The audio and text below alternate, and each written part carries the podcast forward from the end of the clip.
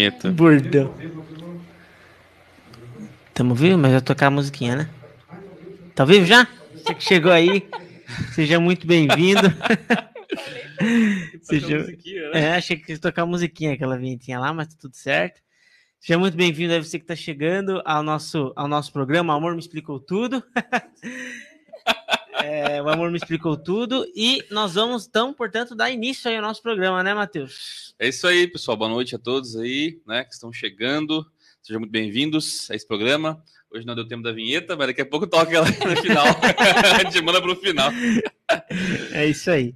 Então, você que está chegando aí, seja muito bem-vindo. Uh, hoje nós temos né, um assunto bastante interessante aí para falar, mas antes de uh, falar do nosso tema, eu quero eh, desejar mais uma vez bem-vindo para você que está chegando por aí, você que está nos acompanhando. Vale a pena lembrar que o nosso programa está sendo transmitido ao vivo pela Rádio Ave Maria, pelas redes sociais da Rádio Ave Maria. E se você, porventura, chegou aqui por alguma razão e não segue a Rádio Ave Maria aí nas plataformas aí, nas redes sociais, siga, né?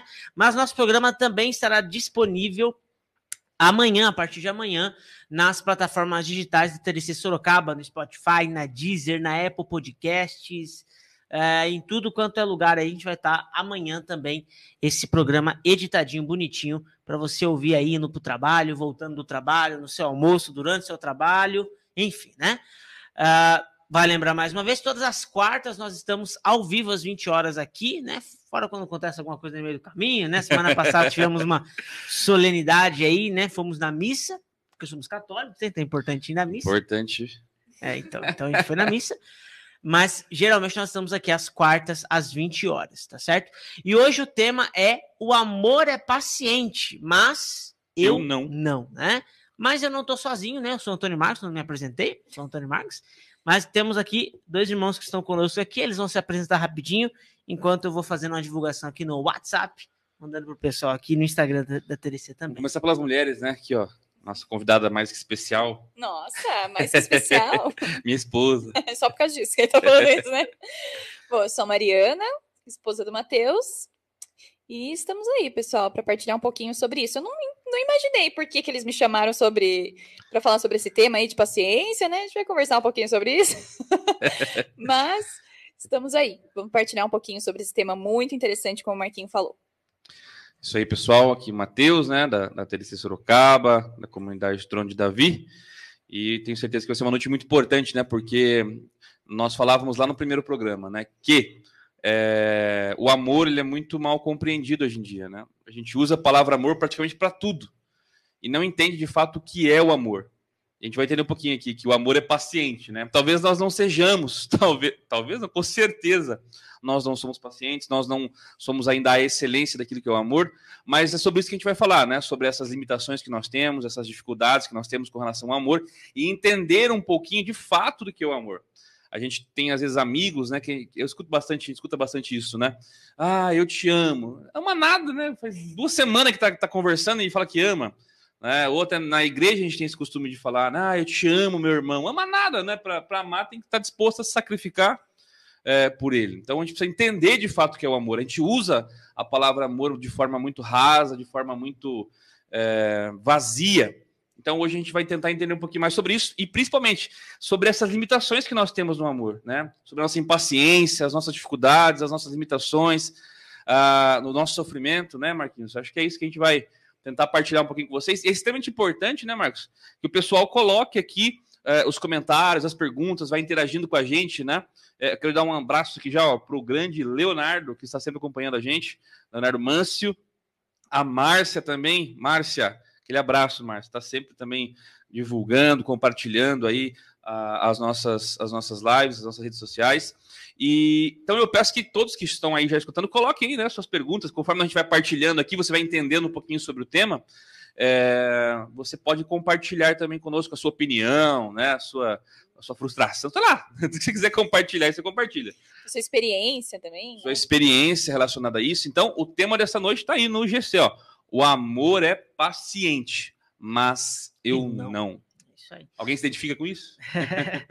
Vai, me, vai atualizando aí a gente dos comentários, tá? Que aqui tá. Pode deixar que eu tô aqui nos comentários. um probleminha aqui na, na, na tela. E antes de a gente começar oficialmente, vamos fazer aqui só um stories pro Instagram aqui para chamar o pessoal. Opa, né? boa, que boa, boa. Então, deixa eu só limpar aqui meu suor, que tô parecendo um camelo velho aqui, cara, esse negócio. Vamos lá. Então, rapidinho Olá, aqui. pessoal.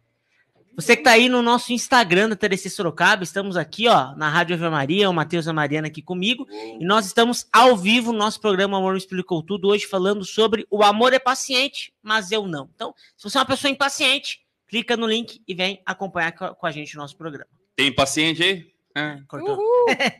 Beleza. Então é isso, né? Então vamos dar início, então, aqui, é, de, de- agora de verdade, né? O nosso tema, o amor é paciente, mas eu não, né? Antes, mas última vizinha antes disso, você que tá chegando aí, não deixe de compartilhar e mandar para os seus amigos, é, mandar para marcar aquela pessoa, mandar para aquela pessoa que você sabe que é impaciente, aproveita, e manda uma indireta aí, né? Manda aí o, o programa para ela. Uma né? direta, na Ou verdade, uma né? direta, exatamente. Então vamos falar sobre isso, né? Sobre o amor é paciente, mas eu não, né? E quando a gente né, traz esse tema, na verdade, nós estamos fazendo referência aí ao hino, lá, né? A, a- a- aquele trecho né, de São Paulo na, na Sagrada Escritura que fala justamente sobre o amor, o hino à caridade, né? De São Paulo, tão conhecido por nós, virou até música, né? Tem até música secular aí, né? Renato Russo tem a música da- com essa Tem. parte aí, né? Então, é, então a gente precisa ter em vista esse, esse momento aí, né? Que ah, a gente não está tirando nada esse tempo. Quando nós somos com amor é paciente, porque a Bíblia, É. né? São Paulo diz que o amor é paciente. Eu acho que é importante, Mateus, você que é um cara da Bíblia aí, né? Putz. Trazer aí uma, uma perspectiva bíblica pra gente aí desse, desse trecho, né? Não, é, bom, todo mundo conhece o trecho, né? Lá de Coríntios 13, é, onde, onde São Paulo vai é, detalhando ali o que de fato é amor. Eu comecei falando sobre isso, né? Sobre a nossa visão rasa a respeito do amor. E ali ele vai, vai explicando de fato o que é o amor. Por quê? Porque o amor, entender o amor é entender diretamente aquilo que é Deus, né? Lá em, em- na, na carta eh, de São João vai dizer que Deus é amor. Então, São Paulo explica o que é esse Deus que é amor. Lá de João, né, mas ali na carta de Coríntios. Ah, e aí ele vai colocando ponto a ponto que o amor é paciente, o amor é benevolente, o amor, ele... Me ajuda aí? Não Aí, é invejoso, Não é invejoso, o amor é bondoso. Né? não Que é mais? vaidoso, não é arrogante, não Tudo é crê, tudo espera. Nossa, então tudo desculpa. é, é- é- é como o Marquinhos falou, é um hino, né? Um hino ao amor, um hino à caridade, para que a gente entenda de fato o que é amor. O que nós vamos tentar propor um pouquinho aqui hoje, né? Nessa perspectiva, é tentar entender é, de fato esses detalhinhos do amor. Lógico, partindo da nossa experiência, partindo das nossas limitações também, para que de fato faça sentido para a sua vida. Mas é bem simples. Pega lá Coríntios, tá lá. 13, do 4 ao 7. você Isso, vai- 13 do 4 ao 7. Vamos ler inteiro, né? Vamos Só para que você tenha aí, 1 Coríntios 13, do 4 ao 7, olha lá. O amor é paciente, é bondoso, não é invejoso, não é vaidoso, não é arrogante, nem é rude. O amor não busca o seu próprio interesse, não se irrita, nem se guarda recentemente. Não se alegra com a injustiça, não se rejubila na verdade, mas se rejubila na verdade. Tudo desculpa, olha, tudo desculpa, tudo crê, tudo espera, tudo suporta. Interessante que essa comunidade de Corinto, né? Todo mundo sabe, é uma comunidade bem bagunceira, né? Nossa, tinha suado, hein? É, uma comunidade bem bagunceira. Tinha bastante dons, bastante carismas, né? É, bastante, bastante dom de serviço, mas eles não se amavam de fato, né? Então Paulo ele que ele canta, digamos assim, esse hino do amor justamente para mostrar, né? É, ele até fala, né, do- sobre os dons. Em Coríntios ele fala assim: poxa, é importante ter os dons, tem que usar mesmo, mas de nada adianta ter os dons se não tiver Sim, o amor né? né? Se não tiver o amor. Então, veja, é condição até mesmo para se, pra se usar corretamente os dons, entender e viver o amor verdadeiramente, né? E principalmente aqui dentro do, do matrimônio, do contexto do casamento, que é o que a gente vai falar bastante aqui, né? Dos relacionamentos entre homem e mulher, conhecer o que é o amor é extremamente fundamental. Não é isso? É isso aí. Então, mas vamos lá, né? O amor é paciente. Acho que a primeira coisa que a gente pode se perguntar e responder é o que é paciência, né? O que é paciência? Porque paciente pode ser um joguinho aqui do. É, Do um joguinho do computador aqui, computador, né? Paciente pode ser um enfermo, né? Pode ser paciente. Eu sou, ó, o único momento que eu sou paciente é quando vou no hospital, né? Porque fora esse momento, não tenho muita paciência, não, né? Mas Então, o que é paciência? Vamos definir isso. O Adriano falou aqui, ó, estou chegando e estou impaciente, hein? É. Ai, senhor. tá no lugar certo, Adriano, né? Pronto. Tá no lugar certo. Vou deixar aqui pra Mariana. O que, que é a paciência? Fala, você que Bom, a, a pessoa. especialidade aí. Especialidade nada, né? Enfim, vamos lá. A pessoa paciente é aquela que não se deixa levar pelos impulsos é, relacionados, interiores, por exemplo, relacionados à sua agressão, à sua forma de falar com ímpeto, bravo, enfim. E para, como a gente pode dizer, para resumir, né? Paciente é aquele que consegue suportar o sofrimento, é aquele que acolhe o sofrimento. É, se a gente for estudar um pouquinho da palavra paciência, né, da etimologia da palavra, paciência tem um pouquinho a ver com paixão, né? Se a gente lembrar de Jesus, a paixão de Cristo, paixão Olha de. Jesus, é o sofrimento, né? E é isso que, na verdade, caracteriza uma pessoa paciente, aquela que acolhe o sofrimento, aquela que consegue acolher ele e não se irritar com ele, não ser ímpeto com ele, né? Basicamente é isso. É uma, um desafio, mas como uma virtude, a gente precisa ir caminhando, né, em, em passos lentos, mas caminhando para ir aprendendo a acolher o sofrimento, aprendendo a acolher as dificuldades que durante a vida a gente tem, né? A paciência, a paciência ela é um, um processo né, que, que, que exige aprendizagem e não adianta, né? Ninguém é paciente da noite pro dia, Uhum. né? Ninguém tem paciência para noite do dia. Tem gente que pede para Deus, né? Ah, dai-me paciência, Senhor Deus. E acha que vai cair uma mágica, um pote de paciência, né? É. E vai tomar um banho de paciência e vai dar certo, né? Amanhã vai acordar paciente, calmo, tranquilo. Não é assim que funciona. E o que é mais interessante, desculpa te cortar, Pode mas cortar. quando a gente fala assim, ai, dai-me paciência, a gente, como o Matheus falou, né? Parece que vem um pote de paciência, mas Deus atende essa, essa oração dando-nos oportunidades para sermos pacientes. Olha aí, ó. Então, eles, ele, Deus nos dá oportunidade de nós suportarmos o sofrimento. E aí a gente reclama, nossa, mas eu queria ser paciente, mas eu não consigo ser paciente porque só vem bomba, né? Só vem problema. Só que é essa oportunidade que você tem para acolher a paciência e crescer nessa virtude, né? Exato. Se o seu dia está um desastre, né? Se está acontecendo coisas no teu trabalho, na tua família, é, com os teus familiares que estão tirando a sua paciência, na verdade, você tem que enxergar isso de uma forma, né? Uhum. é uma chance. oportunidade, uma chance de você ser paciente, de você amar de fato, porque não tem como amar sem ter paciência. E aqui a gente já toca num ponto bem, bem crítico, né, da questão do amor, porque se eu não sou paciente, eu não consigo amar a outra pessoa. Eu vou sempre esperar é, respostas dessa pessoa rápidas, eu vou sempre esperar que elas atenda às minhas vontades rapidamente, vou sempre esperar que aquela pessoa seja uma imagem de mim, às vezes, rapidamente. Então, não ter paciência me, me faz, com certeza, é, ter muita dificuldade para amar, né? Muita dificuldade para amar. E uma palavra que você falou, é, a palavra vontade, está muito ligada, né? A palavra paciência, porque o impaciente é aquele que não tem as vontades atendidas naquele momento. Então, a palavra vontade está super ligada à palavra paciência, porque à medida que nós vamos educando a nossa vontade, nós vamos crescendo na virtude da paciência, porque é justamente aí que nós temos a chance de exercê-la, né? Quando as nossas Exato. vontades são contrariadas. Por exemplo, eu como mãe, olhando para as crianças, ai, deu a hora de, de dormir, por exemplo.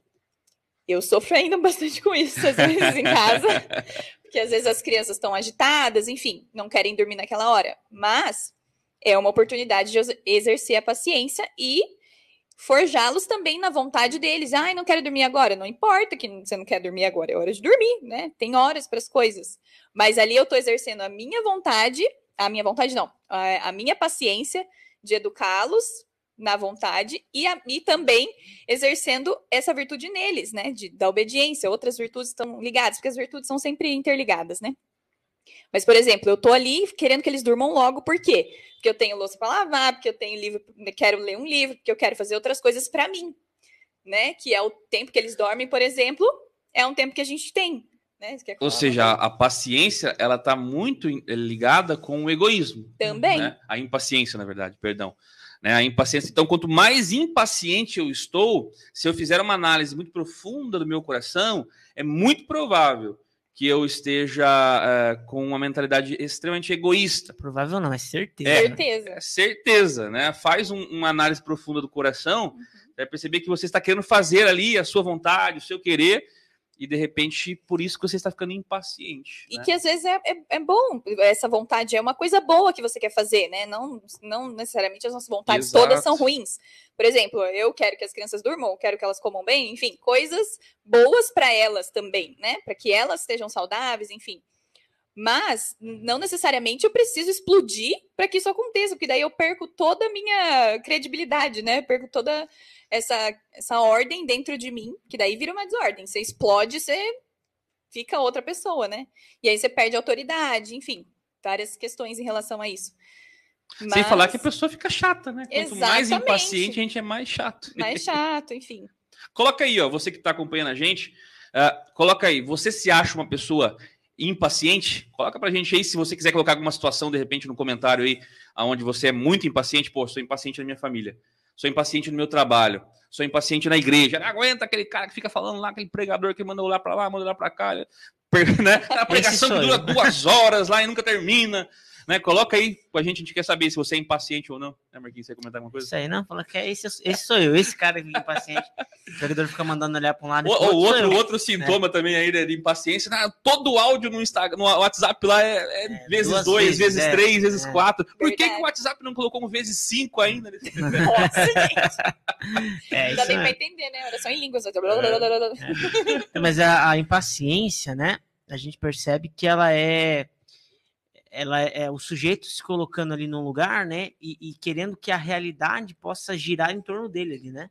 É querendo que a realidade, é, não sei nem se eu vou conjugar certo essa palavra, mas orbite, né? Orbite, sei lá, enfim, é isso. Orbite, isso, é. Orbite, né? Orbite, isso mesmo. Em sua volta ali, né? A gente percebe isso, né? Que é, é querer que a, a realidade se conforme a, a ele ali, né?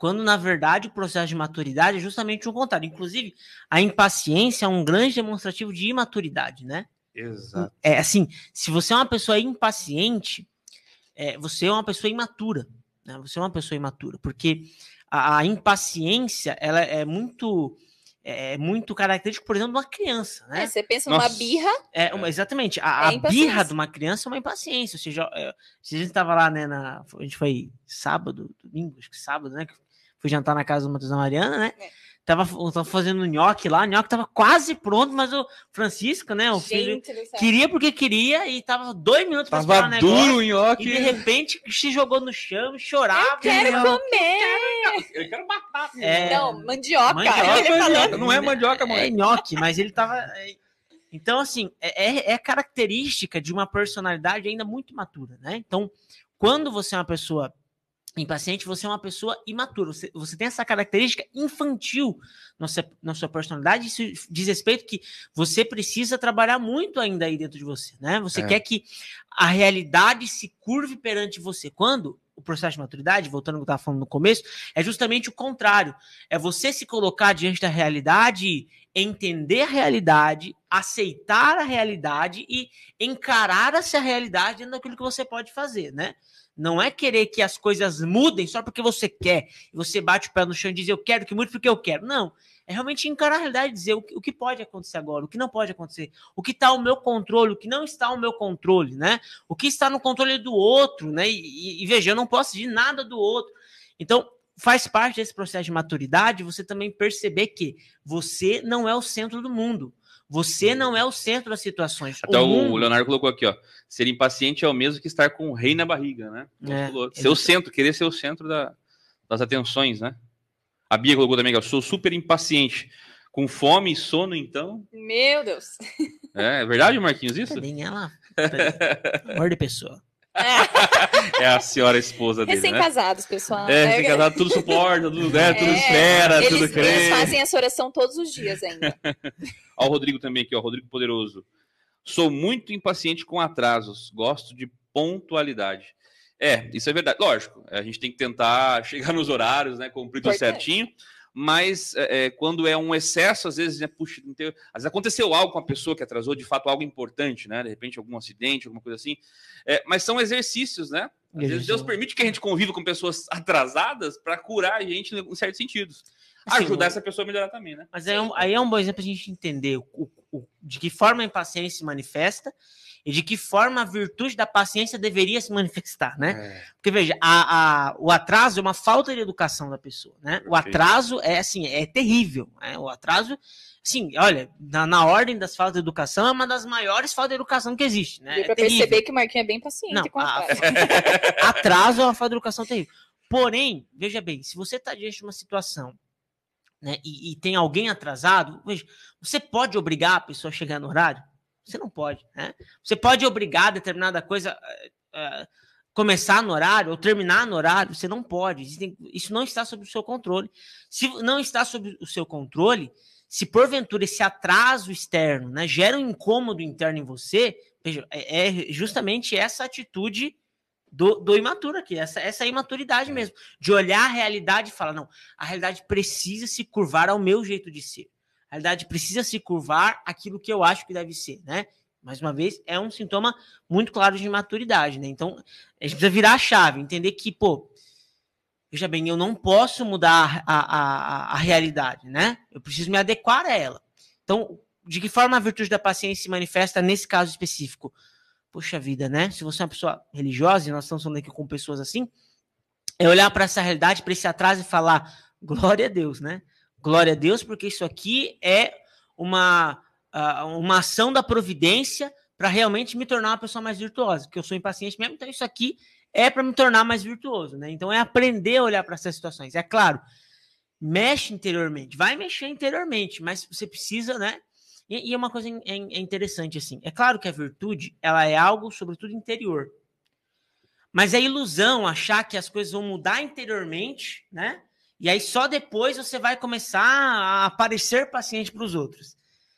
Ah, existe a história de um santo, não lembro o nome dele, é, mas diz que ele era conhecido por ser um cara paciente. Né? Cara paciente. Lembra o nome dele, pelo não amor lembro. de Deus. Vou procurar aqui. vou procurar aqui. É, mas depois que ele morreu, foi, foi descoberto assim, na mesa dele, embaixo da mesa, muitas marcas de unha, né? Ah, Porque falar. diante das situações ali, ele. Todo mundo achava que ele era paciente, mas por dentro ali, debaixo da mesa, ele estava morrendo, né? Então veja, é claro que a virtude é algo interior, sobretudo. Mas nós somos seres humanos, né? Nós somos seres humanos. Então a gente precisa começar a adequar o nosso exterior também a isso, né? Tendo em vista a virtude, para que o nosso interior comece a ser ordenado, né? Então, o nosso interior vai ser ordenado à medida que nós vamos Tendo também ordenando o exterior, né? Uhum. Então, é, de, é, é, lógico, a virtude é de dentro para fora, mas você pode educar a sua virtude de fora para dentro também, né? Você pode fazer esse processo. Então, diante de uma situação de impaciência, se controla, morde a língua, segura, não mostra para ninguém que você está impaciente. Não porque você liga para o que os outros acham, não, mas porque você quer gerar essa virtude no seu coração. Então você vai gerando isso é, exteriormente e a, isso com certeza vai ordenando ali o seu interior, né? Deixa eu dar uma fomos longe aqui agora. É, né? filosofia. É, filosofia, mas, mas, é, mas esse é o caminho para a gente adquirir essa virtude, mas daqui a pouco a gente fala um pouco mais sobre isso, né? Mas se a gente, por exemplo, também tiver um olhar de compaixão, igual o Matheus falou, né? Pode ser que tenha acontecido alguma coisa com a pessoa, não somente com atraso, mas enfim, vários outros exemplos. Sei lá, a pessoa se brigou com a pessoa, sei lá. Né? Algum. algum... Ah, o, o, só dando um adendo aqui, desculpa interromper, Mari. É o nosso querido Adriano Marque, a nossa enciclopédia católica ambulante. Ah, né? aqui o nos, santo. Nos falou aqui o santo. São Francisco de Sales é o rapaz que Então pronto, aí, vai ser o padroeiro de todos de nós. Todos nós. São Francisco de Sales. Sales. Olha aí, rogai por nós. É, trabalhava nas vendas, né? Vendas? Show de bola. Ah, entendi, Ai, meu entendi, Deus entendi, do céu, vamos tem, lá. Tem que saber inglês. inglês. Continuando, né? Então, é, se a gente tiver um olhar de compaixão, né, diante da situação, é, talvez é toda essa isso que o Marquinho falou, né, da gente conseguir trabalhar a virtude de fora para dentro nesse sentido, né, que o Marquinho colocou antes, ajude, né? Que daí a gente pensa, nossa, talvez aconteceu alguma coisa com a pessoa, né? É, talvez, sei lá, a pessoa feriu você, mas talvez ela te feriu porque ela foi ferida também, né? A pessoa também não soube lidar com essa situação. Então, o olhar de compaixão nos ajuda nesse processo de, de, de, também exercer a nossa paciência, né? Exatamente. E você sabe que isso que a Mari falou é interessante, porque quando uma pessoa faz alguma coisa pra gente, independente, independente do que seja, né?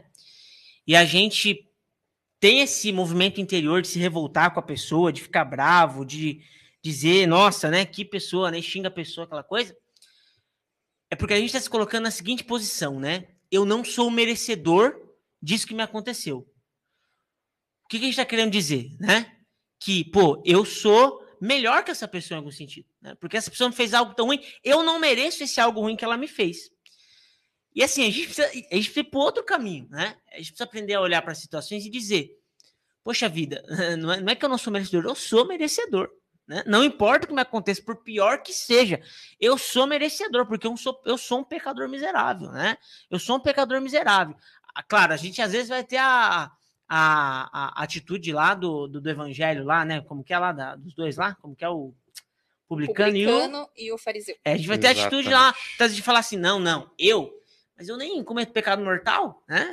mas eu, pô, eu confesso sempre, eu comungo sempre, pô, mas, né? É, Agora aquele ali. É, exatamente. Aquele lá, ele vai fazer isso, né, porque eu não mereço isso. Então, essa é uma atitude também extremamente soberba. A gente vai falar da soberba um pouco mais pra frente ainda, mas é uma atitude extremamente soberba, né? De você achar que não merece as coisas. Entenda, né? Você merece. Você merece o pior, né? Porque nós somos pecadores. Merecemos o pior. Não há nada que nós não mereçamos, né? Na verdade, o que nós merecemos é muito pior do que nós podemos receber nessa terra. Nós merecemos o inferno, né? gente merece o inferno. A gente só não recebe o inferno porque Deus está aí com a sua misericórdia nos sustentando e, e nos salvando. Mas nós merecemos o inferno. Enquanto a gente não entender isso, a gente sempre vai ter essa atitude, em primeiro lugar, vitimista, né? De, ah, eu sou vítima das situações, por que comigo? Ai, não, por, por que não com outra pessoa? E essa atitude vitimista vai se manifestar nessa sua impaciência, né? Então isso está tá muito ligado também, né? Isso daí, acho que me veio agora aqui a gente fazer um. Ó, oh, Adriano colocou aqui algo interessante, né? A, a, impaciência ela pode ir de uma questão aleatória, momentânea, que tratamos com amor, até casos onde é patológico, onde vira doença de fato, né? Uhum. Se é constante, tem que diagnosticar para um tratamento. Tratamento com a SESI, né? Ou em, ou em outros casos, uma ajuda profissional, né? Um, é, um tratamento contínuo, um processo de fato é aquilo que a gente estava falando, né? Exige esse processo de aprendizagem, de autoconhecimento, de amadurecimento. Acontece também que quase ninguém quer fazer isso também, né? Exatamente. A gente é, tem aquela síndrome da Gabriela, né? Nasci assim, vou morrer assim. Não, é o, a desculpa, né? É o meu temperamento. Às vezes, né? ah, né? meu Deus do céu. Ah, é o meu temperamento, né? É o meu jeito de ser, então não tem como mudar. Veja, tudo é possível de mudança, né? Ou de transformação. Meu Deus, se você não acredita nisso, sai, sai da igreja, né? Para com tudo, porque não, não, o ser humano ele é capaz, sim, de, de através da graça de Deus, é, ser transformado. Né? A graça de Deus, o autoconhecimento, a, como o Adriano colocou aqui, é uma busca por uma ascese verdadeira, né? Poxa, é um amadurecimento de verdade. Mas são quantas pessoas, né? Quantas pessoas querem de fato amadurecer? Muitas pessoas querem ficar no mesmo estágio a, gente começa, é um termômetro para amadurecimento, a pessoa que começa a buscar é, coisas para o seu amadurecimento pessoal. Além de buscar, a gente pensa assim, ah, a pessoa que amadurece, amadurece é aquela que busca é, estudos religiosos. Ótimo, a gente tem que buscar também, eu busco bastante né, a vida dos santos, a, a doutrina, mas nós precisamos também gastar tempo, dinheiro, né, li, leitura, tempo, para a gente uh, se desenvolver, conhecer o que, que é uma uhum. pessoa. Né? Poxa, por que será que está acontecendo isso comigo? Ah, não, eu não posso ficar colocando a culpa sempre no meu temperamento, na minha criação. Isso, isso são filosofias falidas, uhum. né? A culpa, eu sou assim por causa do outro. Eu sou assim por causa do meu temperamento, por meu causa passado. da Eu fui criado assim, não tem como mudar. Tem sim, para de ser cabeçudo, né? Acorda, né? O seu passado não pode te condicionar. Lógico, o passado é, traz marcas. Não é que não pode, o teu passado não te condiciona. Exato, Se você exato. tem alguma atitude hoje, é porque você escolheu ter essa atitude, né? É. Ainda que você diga que a culpa é do teu passado. Não é do teu passado, a culpa é sua. Tua responsabilidade, exatamente, a tua responsabilidade. Então, ah, quantos aqui, até esses que estão escutando a live, vendo aqui, depois vai assistir também o programa, né? Faça essa reflexão. Poxa, você está gastando tempo para você se autoconhecer de fato, saber como você é. Se você perguntou para outra pessoa, se de repente você não é um impaciente muito louco, né? Pergunta para o teu pai, para tua mãe, para tua esposa, né? Ou melhor, grande exercício é perguntar para o esposo e para a esposa, porque uhum. a gente vive sempre ali, mas se você não é casado, de repente pergunta para o teu pai, para o teu irmão. Eu sou impaciente. né? Ou, ou, eu sou uma pessoa convivível, nem sei se é essa conjugação também do negócio, né? Eu sou uma pessoa que dá para se conviver, porque às vezes a gente não amadurece também porque a gente fica preso, achando, não, eu sou assim, não vai mudar, vai assim mesmo, vou morrer assim, no caixão ainda você impaciente até para morrer. E né? a gente nunca teve um tempo, Matheus, em que tanto se falou sobre desenvolvimento pessoal, sobre desenvolvimento humano, né?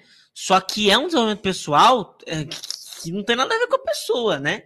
Hoje a gente vê um desenvolvimento pessoal que é muito assim, para amaciar o seu eguinho. Isso. Você é demais, você pode, você consegue, e grito, e pulo, e urro, né? É. Mas veja, isso não leva você a nada. Você, o desenvolvimento pessoal é. Quando, quando você sabe que você está nesse processo de desenvolvimento pessoal, quando você se sente incomodado com você. Aparecem as limitações. Exatamente. É. Enquanto você não sentir raiva de você, você olhar para você e falar, eu não acredito que eu sou esse crápula. Eu não acredito que eu não presto desse jeito. Enquanto você não sentir raiva de você, significa que você não está no processo de desenvolvimento pessoal. E veja, a gente está falando de desenvolvimento pessoal, mas a própria vida ascética, a própria vida mística, a própria vida de oração. O que é vida de oração? É, você quer saber se você tem vida de oração? É simples. Você se sente revoltado com você? Você se sente revoltado com as suas fraquezas? Você se sente revoltado com a sua miséria, com os seus pecados? Sim, ok, você tem vida de oração. Não, então peraí. Então você não tem vida de oração. Você está com as práticas devocionais aí acumuladas é. que só serve para você dizer assim no final do dia: ah, cumpri meu, minha obrigação com Deus. Você não está tendo vida espiritual de verdade. A vida espiritual é justamente esse momento em que você se depara com você.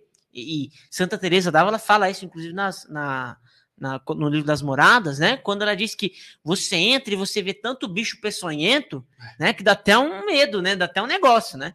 Então é essa experiência de né, nesse início da vida espiritual, ver tanta coisa errada em você, tanta maldade em você, e de, de, realmente se sentir incomodado com isso. Isso é um caminho de desenvolvimento verdadeiro, né? Não os desenvolvimentos que estão sendo vendidos aí à torta à direita nos Instagrams da vida, né? Exatamente. Bom, a gente está filosofando bastante aqui, mas o sentido a gente falou fazer um momento mais pessoal agora aqui. Ou seja, a gente partilhar com vocês aí, né? Peço mais uma vez que vocês partilhem, mas nós vamos partilhar nós agora aqui. O que é que mais nos deixa impaciente? Vamos começar com o Marcos aqui agora. Putz, Marcos, pensa quatro, três. O que é. Eu vou, enquanto o Marquinhos vai pensando o que é que mais deixa ele impaciente, a Mariana vai pensando também. Tá. Eu vou pensando também. O que é que mais te deixa impaciente? Né? De repente, qual é a situação? É, é um processo de autoconhecimento também é. aqui, ó. é um processo de autoconhecimento também que nós vamos fazer juntos aqui. Então, tenta refletir você na sua casa agora. Você que está ouvindo, escutando, vendo, sei lá. O que é que te deixa mais impaciente hoje? É alguém, é uma pessoa, é a família, de repente as, as situações do lar, é no seu trabalho, é, sei lá, teu cachorro, não sei, né? De repente o cachorro está tá causando alguma coisa aí, né? Não sei. Todo relacionamento com seus irmãos, com, coloca pra gente, coloque pra. Ó, oh, a Bia falou aqui, ó, que o do Marquinhos ela sabe, ó. Não vale falar que é o meu esquecimento, Marcos. É, isso é verdade. Acho que ela achou, hein? É. Eu tava pensando nisso mesmo, mas além do esquecimento da Bia, que ela gosta de esquecer as coisas, do, do, do quanto é quanto, canto, a, além disso, o que me, me tira bastante paciência é espera. Espera, esperas pontuais do dia a dia mesmo, né? Por exemplo, eu vou pedir um Uber, a esperar Uber. Né? E aí, Por isso que ele fica bravo com atrasos. Não, eu, é. fico, eu fico bravo com atrasos. Quando, por exemplo, eu tô ali, é, por exemplo, pedindo Uber, né? Um exemplo, né? Tô ali pedindo um Uber. E e aí tá lá 10 minutos, né? De repente o cara vai pra outra rua e de 10 é pra 12 minutos. E aí de, e aí, de repente, o cara cancela. Aí eu fico. Ah, fico quer matar o Uber. Né? Nossa, esse dia quase matei o Uber, inclusive. Esses dias aí que eu, eu pedi um Uber, tava indo na missa é, quarta-feira passada, uma semana atrás, né? Eu pedi um Uber para conseguir chegar a tempo na missa, que eu saio tarde do trabalho, queria, né, participar da solenidade. E o abençoado do Uber me fez esperar 10 minutos, já tava bravo. Aí, não, não satisfeito com isso, ele ainda parou na minha frente, assim, parou o carro, eu fui, coloquei a mão na maçaneta, e aí eu. O Adriano falou aqui que o Ney, às vezes, me tira a paciência. Ai, meu Deus. É, é, e aí, enfim, o carro estacionou na minha frente, eu coloquei a mão na maçaneta, o carro não abriu. Aí o cara perguntou: por onde você vai? Eu falei: ah, vou lá pro Parque Ouro Fino, lá, né? Tava na Santa Maria Madalena. E aí ele falou assim: ah, não vou poder levar você. Porque eu tava na minha frente, veio esperar 10 minutos, falou, não vou poder levar você e saiu com o carro. Nossa senhora! Tudo que eu podia xingar, eu xinguei naquele momento ali. Ainda bem que ele tinha ido embora, eu não ouviu. Mas olha, nossa senhora, isso me tira paciência, né? Esperar, né? Essas esperas pontuais, né? Mariana, o que mais tira fazer? Pode falar mal de mim também se quiser. Olha, gente. É... Não, mas eu acho que um, um, o exemplo que eu dei anteriormente, né? Falando do sono das crianças, me tira bastante a paciência, por quê? Quando a molecada não quer dormir, é isso? É, um exemplo, né? Acho que é um dos que eu mais me descontrolo, às vezes, né, em casa. Porque é um período que eu também tô muito cansada, e também na, né, agora com a gestação, enfim, as coisas vão. João Paulo tá para nascer, então o cansaço é mais acumulado. Então, eu preciso, né, aprender de algum jeito controlar isso, mas ultimamente é o, acho que o que tem mais tirado a paciência é isso, né? Os horários fugirem. É, assim. galera, às vezes eu tenho que intervir. É senão, verdade. Senão é assassinato lá em casa. Não, não é isso. É, de repente tô no quarto lá, eu, tá, tá tudo bem. Dorme, Clarinha, dorme, Clarinha. Dorme, Clarinha! Ai.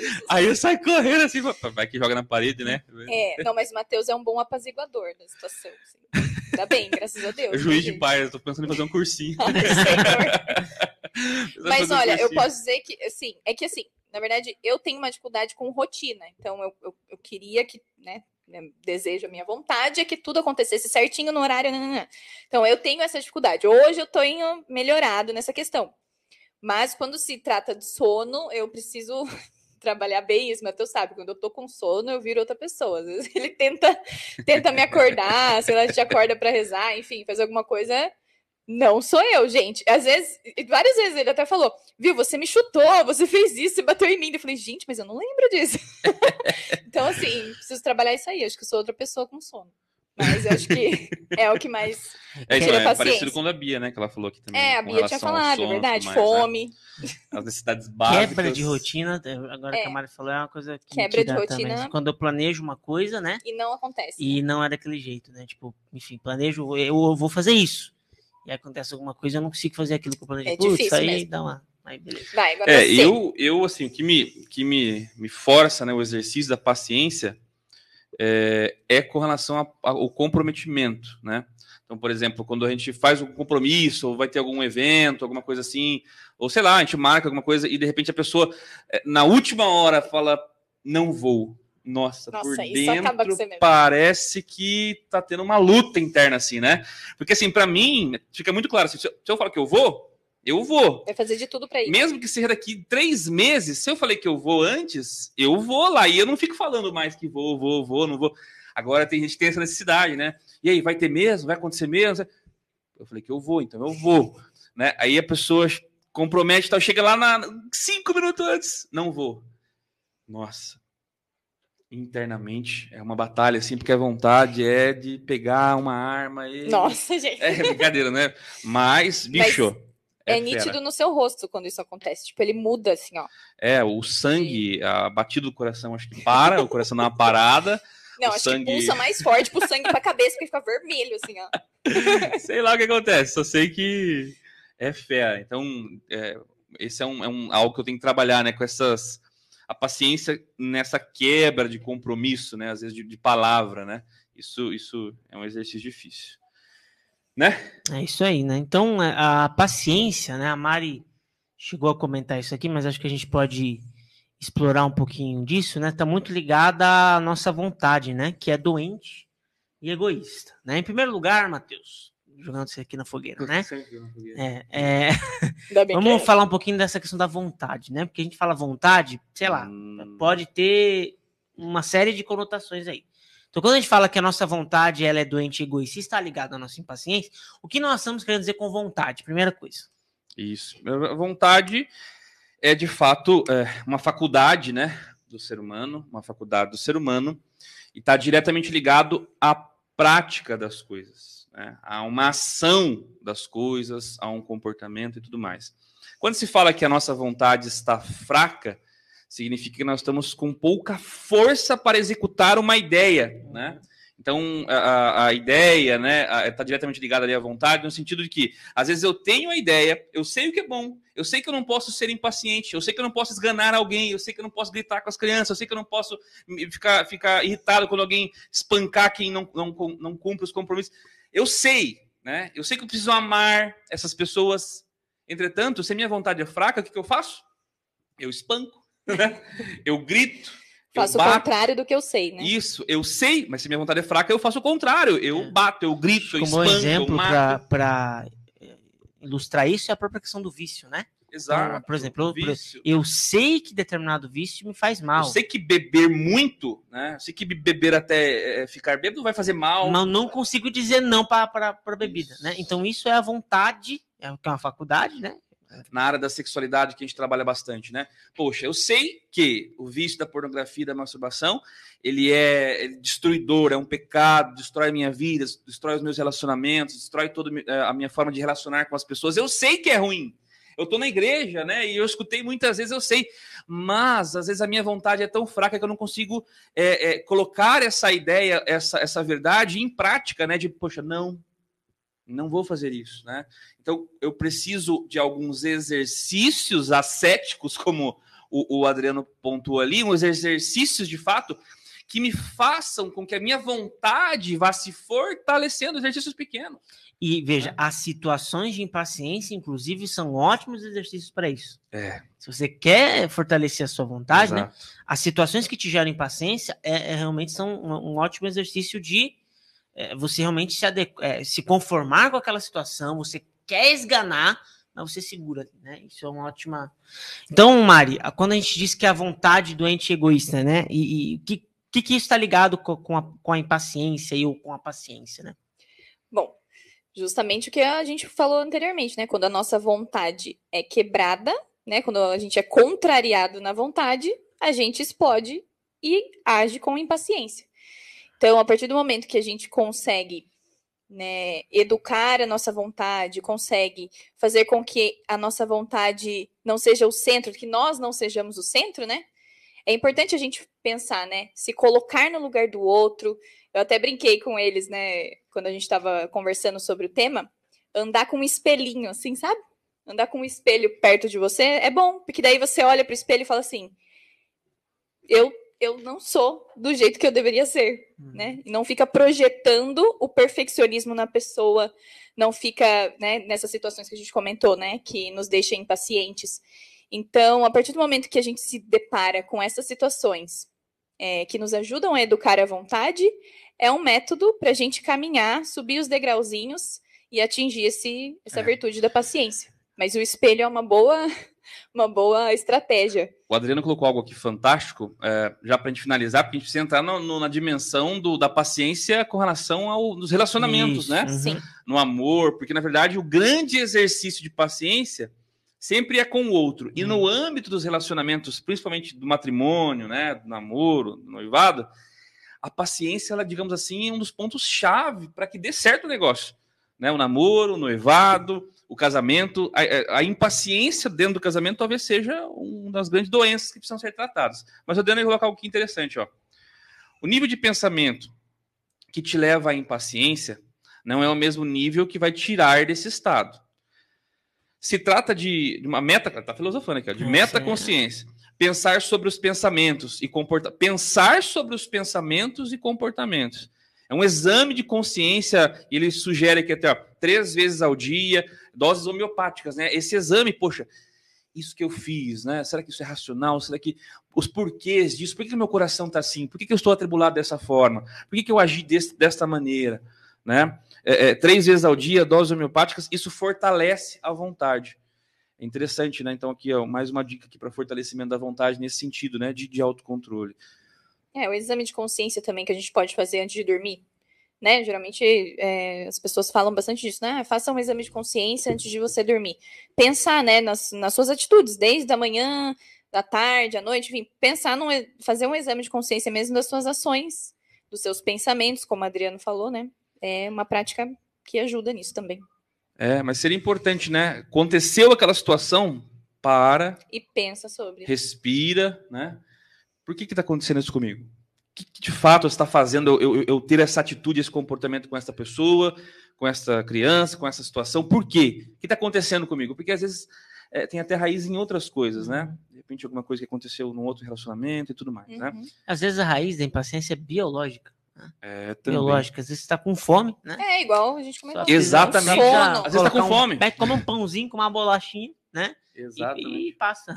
Exatamente. né? Às vezes são coisas pequenas e a gente cria um- É. uma tempestade aí. né? Às vezes tá, tá, tá muito tempo dentro de casa também, né? A gente faz esse exercício, às vezes eu e a Mariana, É verdade. é, é, tem que sair de casa às vezes um pouquinho, né? Tem que passear, tem que... Você viu que o negócio tá muito assim, e aqui já entrando no, no âmbito do relacionamento, né? Quando a gente vê que as coisas estão bem impacientes, quando as coisas estão difíceis, a gente precisa fazer isso. Sai, passeia, né? Coloca as crianças, de repente, pra, pra- pra- com, com os avós, com alguém, passeia, ou leva eles também, se for o caso.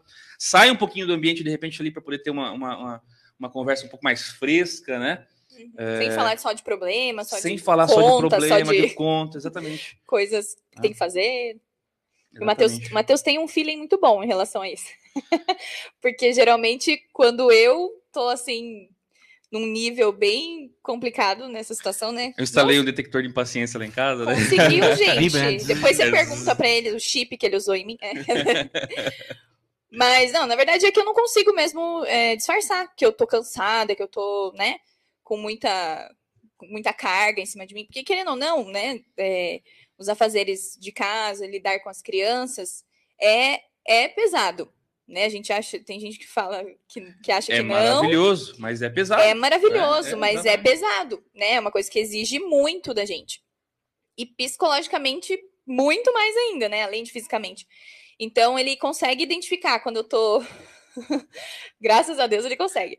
E aí, depois eu vou lá e falo assim: ah, você sabia, né? Que eu tava. eu nem preciso falar. Mas ele sabe, eu falei. É, acho que esse foi, é, esse foi é o ontem papel. mesmo isso que aconteceu, né? É, esse é o papel do homem, né? O homem tem. é, é, às vezes a gente tem dificuldade. Eu falo, eu sempre tive muita dificuldade, né? A gente vai aprendendo aos pouquinhos. Agora, depois de quase cinco anos, a gente vai pegando um pouquinho as coisas, né? Esse processo do amor, né? Ah, mas esse é o chamado homem também de você começar a ficar mais sensível a algumas coisas, né? Tem coisas que eu não sou sensível ainda, tem coisas que eu não enxergo, demora, né? Ela tem que falar, tem que explicar, tem que dar as cabeçadas. Mas é um é, pa- processo, né? é um processo que a gente vai percebendo, de fato, que existem coisas ali que não adianta você, por exemplo, a pessoa está impaciente. Então você vai lá e também age de forma impulsiva e fica aquela luta ali, aquela briga e se mata os dois. É por isso que muitos casais é, terminam até, né? É, terminam um relacionamento. Porque os dois eh, não cedem na impaciência.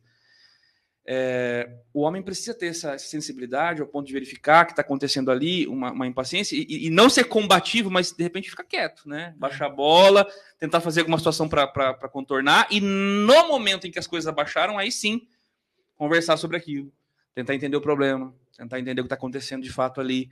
Né? E aí sim é muito mais efetivo do que ficar na- no combate de impaciência, joga minha impaciência para lá, impaciência. Já aconteceu comigo, né? A gente já teve essas Já. impaciências jogadas um para o outro e o final é desastre, né? O final é desastre, o final é mais impaciência ainda. Não adianta, né? Impaciência só se cura com paciência. A impaciência do outro se cura com a minha paciência. Porque isso demonstra compaixão, né? Uhum. Até depois nós vamos é, é, falar, mas já adiantando, é, tem um livro que motivou a gente a fazer essa live, né? Depois, quem quiser adquirir também. É um nome bem diferente. É um né? nome bem diferente, ó.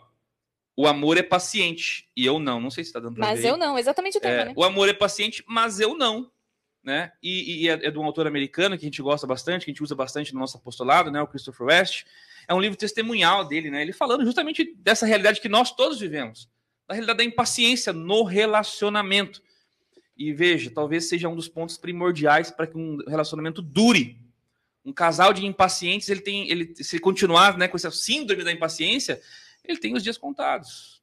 né? Ninguém suporta viver só de impaciência, né? só de discussões.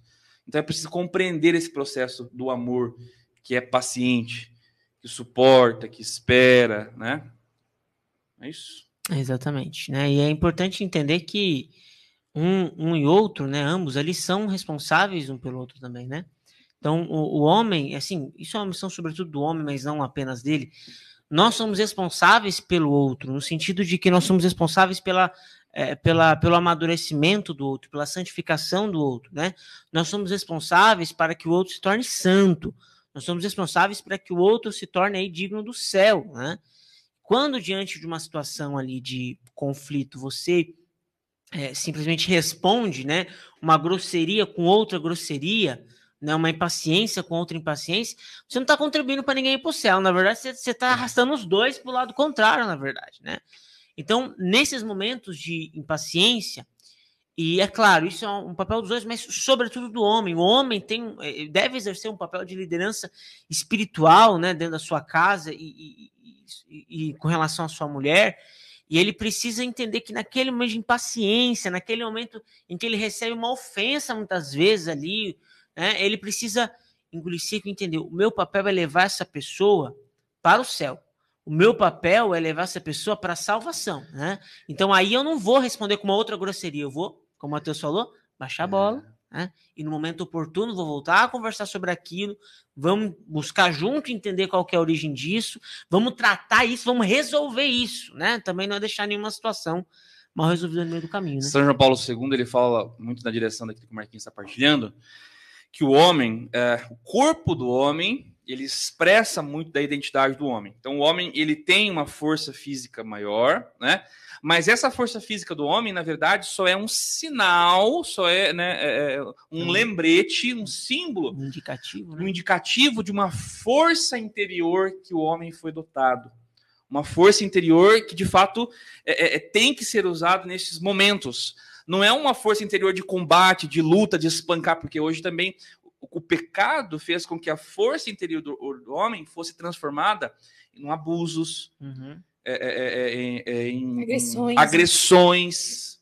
É, a nítida, né? A distorção do pecado, mas essa força, na verdade, foi colocada por Deus dentro de nós para que nós pudéssemos, de fato, amar com Sim, força, servir, suportar, santificar, né? Exato. Então, não é não é típico do homem mesmo ter, de ninguém, né, ter a impaciência mas do homem também. O homem não pode ser extremamente impaciente.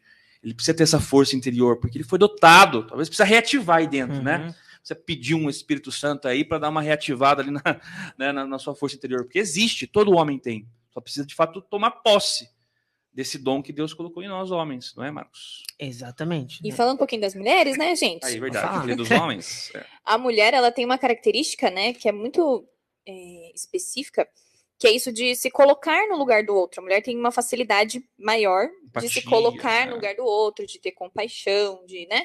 Essa questão, o Matheus falou, empatia. Então, essas, essa, esse dom que a mulher recebe também ajuda muito em todas essas questões. Porque, claro, né, enquanto, por exemplo, o exemplo que a gente citou aqui, né? Quando eu estava impaciente, o Matheus conseguiu identificar e a gente fez, contornou. Mas eu também preciso me atentar, né, aos momentos que ele precisa que eu me coloque no lugar dele, que eu pense que também o trabalho, né, o trabalho que ele exerce não é fácil, ele também tem que lidar com pessoas, ele também tem as situações que tiram a paciência dele, e aí eu preciso, às vezes quando ele sai do trabalho, não ficar pensando, projetando, ah, ele pode fazer isso por mim, isso, isso, isso, isso, isso, por mim. O que eu posso fazer por ele para melhorar o dia dele, né, que pode ter sido difícil, que pode ter sido, né, desafiador, como o meu também foi. Então, é, essa visão de se colocar no lugar do outro, né, que geralmente as mulheres têm, ajuda muito nessa questão, né?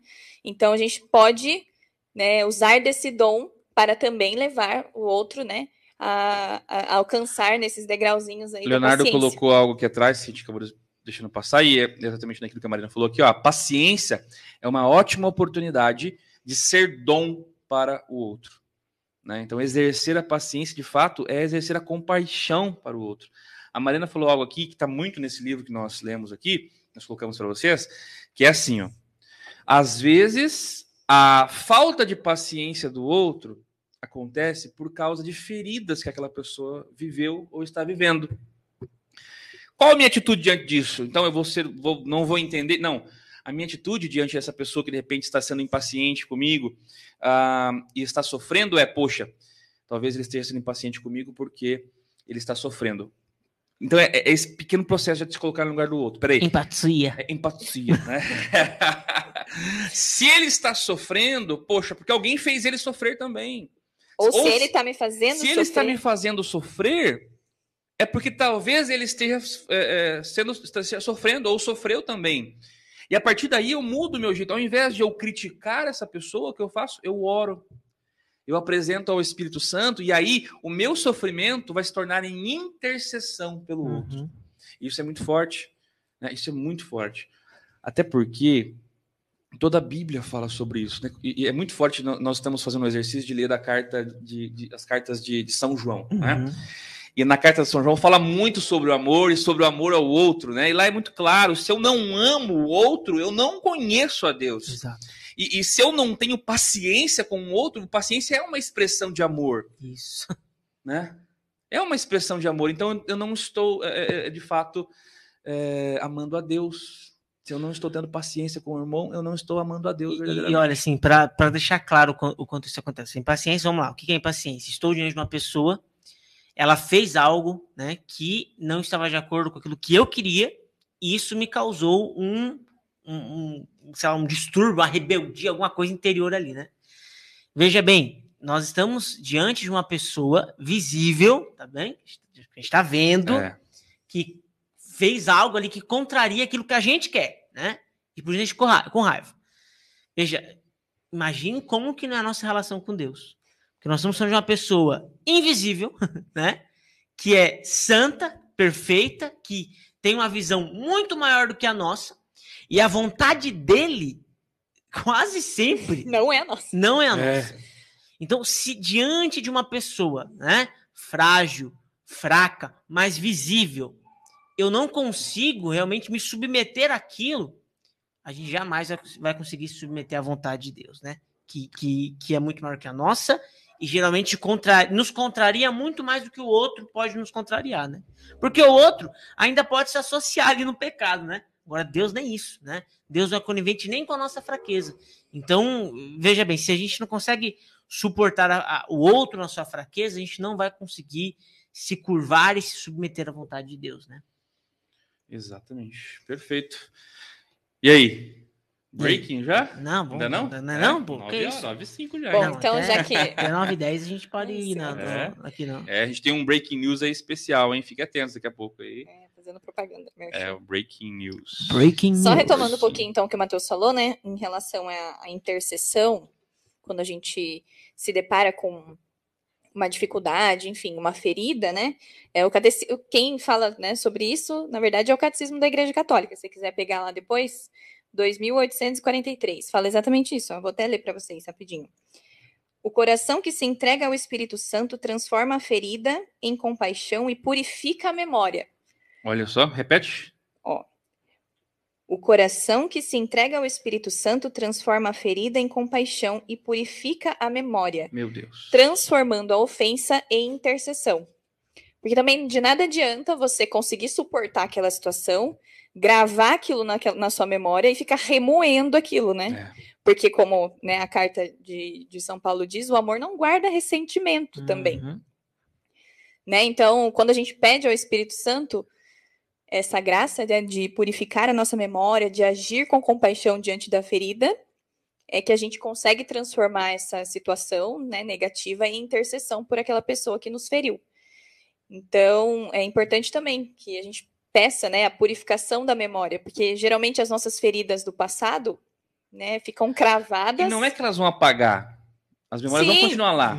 Vão continuar. Mas vão ser transformadas. É, elas vão continuar lá, mas de uma forma purificada, né? Elas vão, você vai olhar para aquela ferida e você vai conseguir encontrar um bem diante daquele mal, né? O livro fala bastante disso também, que diante de um, uma coisa ruim, Deus consegue o mal, Deus consegue encontrar um bem sempre. Né? Eu posso até falar um, um testemunho nosso, por exemplo, enquanto a gente namorava, é, a gente teve um término durante o, o namoro, então a gente ficou uns, é, uns três meses separados.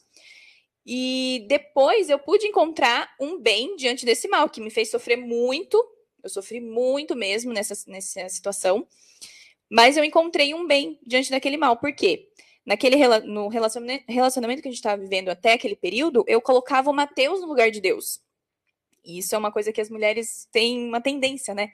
Colocar o homem no lugar que não é dele, né?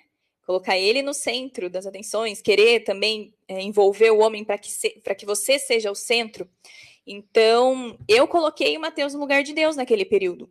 E eu, hoje eu entendo que ali foi uma resposta de Deus para você, ó, ei, sou eu que, que, tenho, tá, que que estar no centro da sua vida, né? Tanto que depois eu fiz uma oração para Deus, né, e falava assim, olha Deus, se for da sua vontade mesmo que né, que a gente volte, enfim, que a gente tenha um relacionamento de novo, faça com que isso aconteça, porque eu não vou, não vou mover, né, para que isso aconteça. Porque geralmente é a gente quer contornar do nosso jeito, da nossa forma para alcançar alguma, né, o nosso objetivo.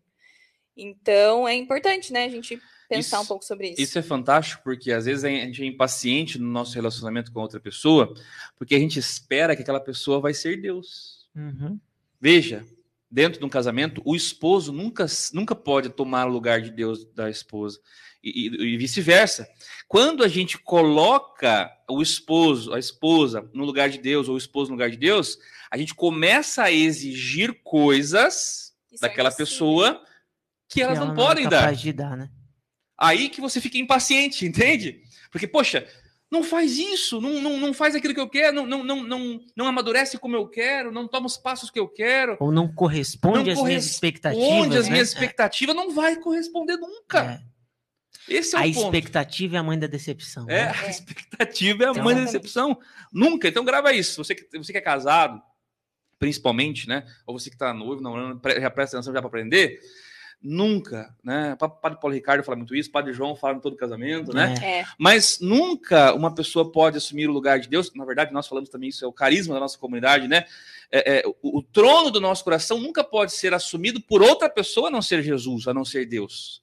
Porque quando começa pessoas a assumirem o trono do nosso coração, a gente começa a exigir dessas pessoas aquilo que elas não podem nos dar. A gente começa a exigir dessas pessoas que sejam deuses. Uhum. E não são. Não preenchem como Deus preenche. Dão respostas. E ainda nessa linha, uma última questão que eu gostaria de abordar aqui, é, e até fazendo um paralelo agora com a teologia do corpo, né, Matheus? Ah, a, a gente já falou disso aqui, mas só para retomar, para entrar aqui no raciocínio. A impaciência ela vai se manifestar de diversas maneiras na nossa vida, em diversas áreas, no trabalho, enfim, diversas, diversas áreas. Mas a- ela se manifesta sobretudo e principalmente no relacionamento entre homem e mulher, né? E a gênese disso, né? Qual é? É a tensão entre os sexos que a gente consegue observar. Existe uma tensão entre os sexos, existe uma tensão no relacionamento entre o homem e mulher, né? E a grande pergunta, Mateus, é de onde vem essa, essa tensão? Por que existe essa tensão? Porque compreendendo o porquê dessa tensão, talvez a gente consiga ordenar muita coisa na nossa vida e a impaciência comece aos poucos a desaparecer, né? Porque a gente entende que a impaciência, na verdade, é só um sintoma dessa tensão, em muitos casos, em alguns casos, né? É, é sintoma dessa tensão. O porquê dessa tensão, Matheus? Então, eh, na verdade, a raiz ela é profunda, né? Não sei se é essa resposta que você está procurando, mas o porquê da tensão começa no próprio paraíso, né? Isso. Começa no pecado original. E a gente precisa ter essa consciência. Não é conto de fadas isso, pessoal, né? Tem gente que acha até dentro da igreja que acha ah, isso é coisinha do passado, mas. Não! A questão do pecado original, ela, ela é tão real, ela é tão verdadeira que a gente experimenta as suas consequências muito forte e são a causa raiz desses problemas, dessa tensão que há entre o homem. Deus fez o homem e a mulher na perfeita comunhão de pessoas, numa harmonia, onde um olhava para o outro e não usava o outro. Um olhava para o outro, transcendia e enxergava Deus e não parava nele, né? Não colocava a pessoa, o outro, no lugar de Deus. É, eles, eles, a, a São Paulo II fala muito, né? Eles tinham a visão beatífica. Uhum. seja, Enxergavam como Deus enxergava. Eles enxergavam um ao outro como Deus enxergava cada um deles. Meu, aí muda tudo. Porque se eu, enquanto esposo, começo a enxergar a Mariana como Deus enxerga ela e não como eu quero enxergar, Deus enxerga ela como uma mulher, como uma filha de Deus, que tem dignidade, que tem uma história, que tem sonhos, que tem planos.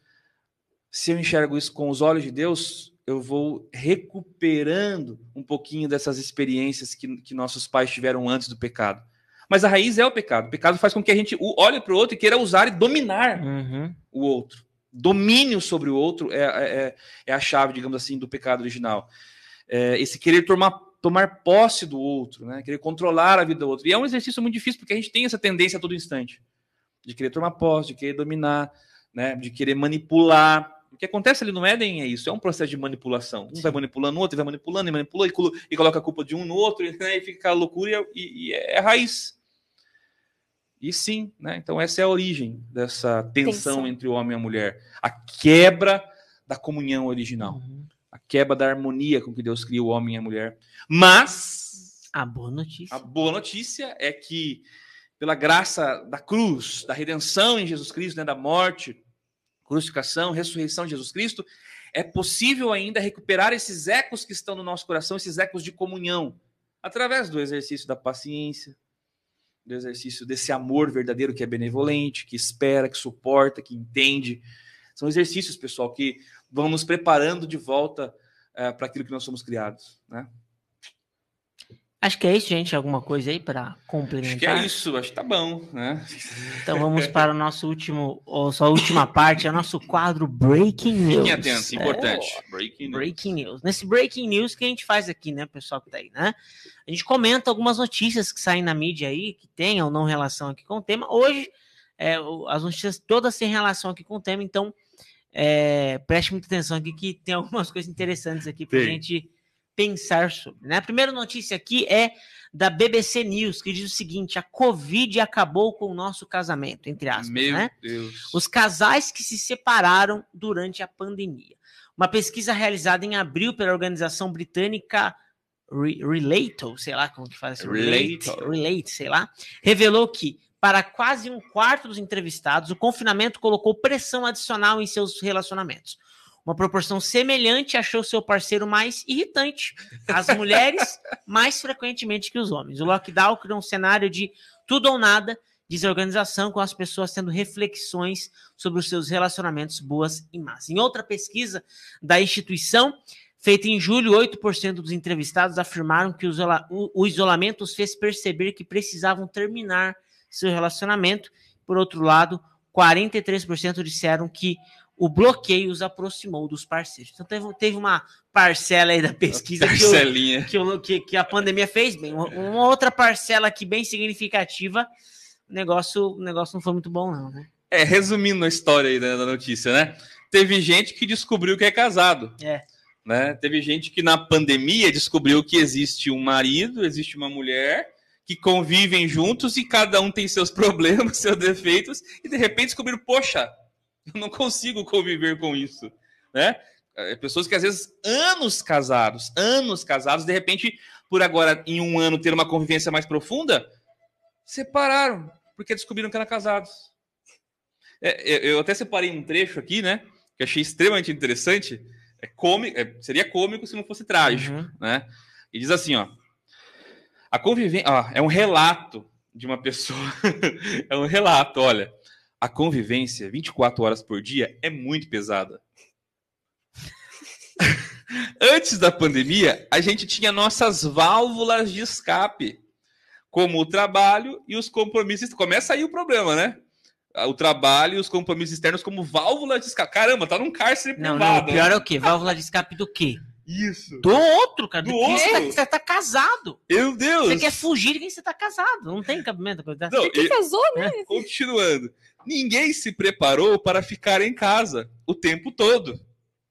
A quarentena deixou tudo exposto. E os problemas ficaram insuportáveis. Olha, é, é te dar risada, mas isso aqui é, é trágico. Triste, né? né? É trágico, que... na verdade. É perdão pela risada, porque o negócio chega a ser cômico e tão trágico. Né? Esqueceram só daquela frase, até que a morte o separe. Uhum. Só que, na verdade, é, é, é, fruto da nossa sociedade também, né? De achar que o casamento. De é... achar é. que o casamento é um contrato, achar que o casamento é só uma, uma, uma lua de mel, um encontro que se encontra de vez em quando para ter uma relação sexual ou algo assim. Mas, na verdade, isso aqui é, é bizarro porque porque o, o matrimônio sempre foi assim, sempre o, o, homem e a mulher estiveram juntos. Uhum. Sempre, todo o tempo. Às vezes 24 horas, né? 24 horas. Às vezes os filhos ficavam em casa, o mais velho cuidando, e o, o homem e a mulher trabalhando, às vezes na, na lavoura, trabalhando. Sim. É que é fruto dessa, dessa, dessa realidade nossa, revolução industrial e tudo mais, onde o homem sai, né? Mas isso não é natural. E outra coisa é encarar o amor, na verdade, como a como essa coisinha no coraçãozinho aqui, né? Ah, eu gosto dessa pessoa, um sentimentinho, eu gosto dela. E aí, quando se deparo com as fraquezas, com as debilidades, com a irritação que outra pessoa me gera, putz, acabou, amor. Não é isso, o amor é justamente o contrário, é, é diante da, da, da, chatice do outro dizer, eu escolhi, né? Ah, mas eu não conheci direito antes. Talvez aconteça com a maioria, mas você escolheu, você fez uma decisão, né? E a gente vive um tempo que as pessoas não sabem tomar decisões, né? As pessoas não, não têm hombridade para tomar decisões, não têm coragem de tomar decisões, e aí fica nessa. Eu lembrei de algo, né? Teve um tempo atrás que eu fiz um encontro, e nesse encontro. Não, sempre, na verdade, sempre me perguntam isso, né? Porque eu, a partir da pandemia, faz quase um ano e meio que eu trabalho home office, trabalho em casa. Né? Então, eu tenho, faz um ano e meio que eu tenho a convivência com a minha esposa, com os nossos é, três filhos. É, dois, né? É, dois, dois, dois, a, dois a, externos, um interno. Isso, né? então faz, faz aí um ano e meio ou mais que a gente está em casa convivendo, né? E eu posso testemunhar, é a coisa mais maravilhosa do mundo, né? Se, se, se, se hoje eu fico pensante, né? Fico rezando para que não voltemos, né? Para que a gente fique em casa. Mas o pessoal sempre me pergunta, né? Alguns falam, né? Mas e aí, como é que tá sendo? eu falo, cara, tá sendo fantástico, né? Porque eu posso estar em casa, posso conversar com minha esposa, posso estar com os filhos. É, é, é, com a Clara, a gente teve próximo, mas não tanto, né? Com o Francisco e com o João Paulo, a gente tá lá todo momento, instante, vê crescer do bebezinho e cuida e, e troca a fralda. O negócio é muito louco, né? E cheiro fedido. Não que Tudo ele goste de trocar ali, né? fralda, tá, é, gente? Exatamente. é que, que é uma decisão, igual o Marquinhos falou. É uma amor, decisão, decisão. uma luta, inclusive. Mas é, você, você é uma alegria por estar ali. Aí as pessoas perguntam: Nossa, mas como você é, está louco? Pra... É, a primeira pergunta é: você, você não vê a hora de voltar, né? Inclusive, uma psicóloga falou, não, não isso, você? é, eu tava no encontro, uma psicóloga chegou e falou para mim, Matheus, você tá home office, você, é, você com certeza, falou assim já, né? Com certeza você não vê a hora de voltar. Eu falei, não, na verdade, tô rezando para nunca mais voltar. Ela né? fez aquela cara. Né? Ela ficou assustada assim, falou, Interessante, né? Interessante, porque a maioria do, do, do, pessoal que eu conheço não vê a hora de voltar, porque não aguenta mais ficar em casa. Pera aí, vamos pensar um pouquinho. Se eu não aguento ficar em casa, alguma coisa está errada, uhum. né? Alguma coisa está errada. E não é com a casa. E não, não é, é, com a casa, casa né? Alguma coisa no nosso coração está errado. Lógico, é difícil, não é fácil, né? É, é mais fácil você trabalhar no, no, escritório onde você não tem é, é às vezes é mais fácil no sentido prático. É mais fácil trabalhar no escritório, é mais fácil ter um monte de compromisso na igreja para fugir do cônjuge estar dentro de casa. É mais fácil, né? É mais Nossa, fácil. esse é um ponto importante para quem você tocar, porque também está diretamente ligado a essa breaking news. Pessoas dentro da igreja, muitos anos, é, recheadas de missões, né? Pessoas que de repente só se encontram no domingo à noite para ir na missa, o casal. E olha tanta missão que tem né, durante o dia, durante a noite, e aí veio a pandemia, acabaram as missões. E aí descobriram que os casamentos já não, não fazem mais sentido. Pera, que, que missão é essa? Meu Deus, se a missão não me levar de fato para uma intimidade maior dentro da minha, da minha família, se não me levar a amadurecer na minha família, para tudo. Se a missão me impede de viver o meu sacramento que eu me decidi lá é, no altar, para tudo. Alguma coisa está errada. Né? Estou usando como escape, igual uhum. aquela moça disse aqui. Então, uma boa pergunta para a gente fazer é: será que o meu trabalho, será que a minha vida missionária, será que os meus afazeres não estão sendo escapes da realidade? Né? E quando a gente se depara com a realidade, aí a gente se frustra, pessoas entram em depressão, né? pessoas, eh, até alguns cometem suicídio, porque não suportam a realidade. Então, o exercício da paciência, o exercício do amor é, é um exercício de viver a realidade. E a gente falou disso lá no começo, né? É, então, resumo, resumo de tudo, né? Aprenda a encarar, a viver a realidade, né? Para imitar aí um conhecido nosso, bem-vindo à vida real, né? Bem-vindo à vida real. Real life. É, real life. Bom, acho que a gente pode encerrar nosso breaking news aqui. Agora, a última partinha, antes de nós encerrarmos, agora é a hora do conselho do JP, né? Opa. né? Que é o momento em que a gente compartilha aqui, aqui rapidamente alguns pensamentos de João Paulo II, nosso, nosso amigo, nosso baluarte, né? Que realmente nos ajudam a, a viver a nossa vida cristã e, sobretudo, aí a partir do tema que nós abordamos ou não. Pode ser alguma outra coisa também, não tem problema não. Né? E a, o, o, conselho do JP que eu quero trazer aqui para vocês hoje é o seguinte, ó, preste muita atenção. As virtudes domésticas que se baseiam no respeito profundo da vida e da dignidade do ser humano e concretizam-se na compreensão, na paciência, no encorajamento e no perdão mútuo, dão à comunidade familiar a possibilidade de viver a primeira e fundamental experiência de paz, né? Então é João Paulo II aí é, nos lembrando da importância da paciência para a paz dentro de casa, né? Porque uma casa em que as pessoas são impacientes é uma casa que vive em pé de guerra. Sem Ninguém paz. merece isso, né? E olha só o comecinho da palavra é paciência. não é Paciência, mesmo? olha só. Ó, Tá vendo? E aí, Mari, qual que é a sua pílula do JP? Bom, a minha pílula, Pílula tem a... não, conselho do JP, eu tô Conselho- mudando aqui. pílula, é, na semana passada também. o Matheus ele mudou Ah, é? O nome do programa. Ah, é? Não era pílula? Não, é conselho do Ah, JP. legal a pílula. Coloca aí no comentário aí, você prefere pílula, Pílula ou ou conselho? conselho? Pílula não, pílula é pecado. É. vai. Também acho, foi o que eu falei. Marquinhos que falou, manda sua pílula, viu? Não quero, não. Bom, vamos lá. A- a- o nosso conselho é, de João Paulo II está relacionado com a misericórdia. Né? João Paulo II fala assim, que o amor do pai ele é maior do que qualquer miséria humana, né?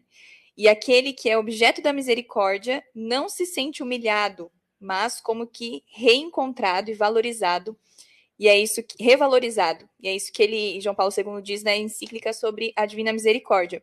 A partir do momento que a gente se coloca, né, diante das nossas fraquezas, a gente vai parar, aquilo lá que a gente falou, né, de usar o espelho, olhar para si primeiro, para depois olhar para o outro, julgar o outro e julgar as feridas que o outro pode nos fazer, enfim.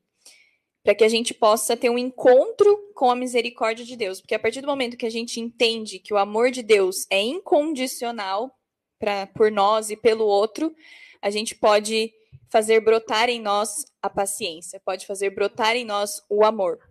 Né? A gente só consegue amar alguém verdadeiramente, né? Igual a gente comentou também, o, aquele como, como que a gente vai pode, pode amar a Deus que a gente não vê se a gente não ama quem a gente vê, né? Então, o encontro com a misericórdia, como de João Paulo II, nos faz não sentir humilhado, né, a partir das, das fraquezas, mas reencontrado e revalorizado, assim como o filho pródigo foi reencontrado pelo pai.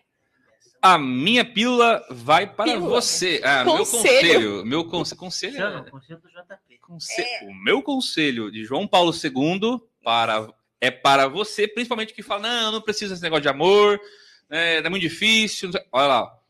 São João Paulo II, na sua encíclica, Redemptores Homines, a primeira encíclica de João Paulo II, ele diz assim: ó, o homem não pode viver sem amor. Eita. Ai, o homem não pode viver sem amor. Ele permanece para si próprio um ser incompreensível e a sua vida é destruída de sentido. Se não lhe for revelado o amor, se ele não encontra com o amor, se o amor, se ele não experimenta e se não o torna algo seu próprio, se nele não participa vivamente. Meu Deus, então grava isso. O homem não pode viver sem o amor. E o amor? É paciente. paciente. Ah, Ai, e o amor explicou tudo. ah. Gente, então é isso. Por hoje é só. Muito obrigado a você que nos acompanhou. Quero mandar um abraço especial para o pessoal que nos acompanha depois nas plataformas digitais. Tem bastante gente que nos ouve lá no Spotify, na Deezer, lá nas plataformas digitais. Então, um abraço para você que nos acompanha por lá. Não deixe de seguir as redes sociais da Teologia do Corpo Sorocaba TDC Sorocaba. nas redes sociais, tdc.sorocaba no Instagram, também lá no Facebook. Siga-nos, fique aí atento às nossas novidades, entre Rádio no nosso canal no. Telegram, para você também receber lá alguns conteúdos nossos e também siga a Rádio Ave Maria aí no Instagram, no Facebook, no YouTube. Quero mandar um abraço especial também meu pai que está acompanhando lá pelo YouTube. Eita. Mandou uma foto aqui lá no grupo da família, lá na televisão, lá na Smart. TV, Olha pro- só, assistindo a nosso TV. programa. Então, um abraço pro meu pai também. na TV, gente. E é isso aí, né? Então, nós vamos ficando por aqui. Fique ligado aí nas nossas redes sociais para saber um pouquinho mais sobre o próximo programa, sobre a data também do próximo programa. Fique ligado aí nas, nas redes sociais, tá bom? É isso, gente. Aquele abraço e um Feliz Natal desde já, né? Isso aí, É. Feliz Natal, pessoal. Um abração. Até mais. Até mais.